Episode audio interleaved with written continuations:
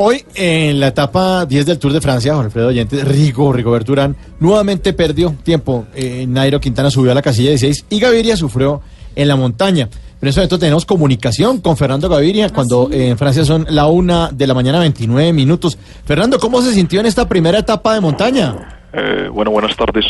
Bueno, para nadie es un secreto que fue una etapa bastante complicada para los ciclistas de características como las mías. Nosotros los embaladores, pues cada que llega a la montaña es cuando más embalados estamos. Espérame un momentico que nos están llamando a comer.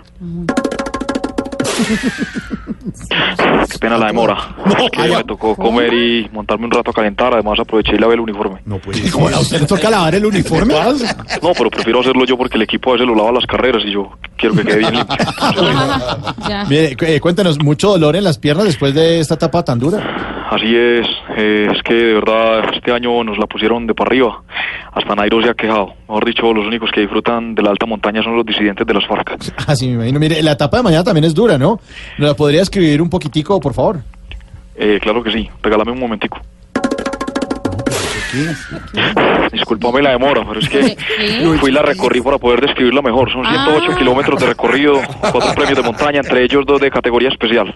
Ah, bueno, mire, y ya para ir despidiendo, porque sabemos Sí. que debe descansar, eh, ¿qué nos puede decir de, del cabezazo que le dio a Greipel en la etapa 8, donde los dos eh, fueron sancionados? No, ya eso quedó en el pasado. Lo único que puedo decir es que Jerry Mina está asustado porque estoy cabeceando mejor que él.